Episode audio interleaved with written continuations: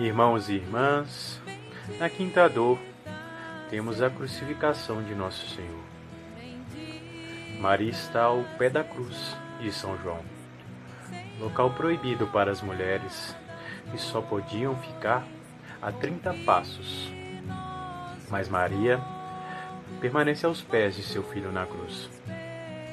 Ela sofre com ele e nos ajuda a carregar os pesos de nossas cruzes. Tocando naquele corpo quase sem vida, Maria mais uma vez sente uma espada transpassar sua alma. Mas Maria continua de pé, esperando no Senhor. De Jesus, a sua mãe. Mulher, eis aí o teu filho.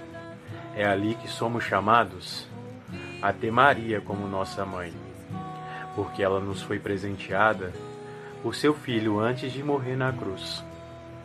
Jesus pensou em nós como irmãos e assim oferece sua mãe à nova igreja, que em breve surge como nossa família.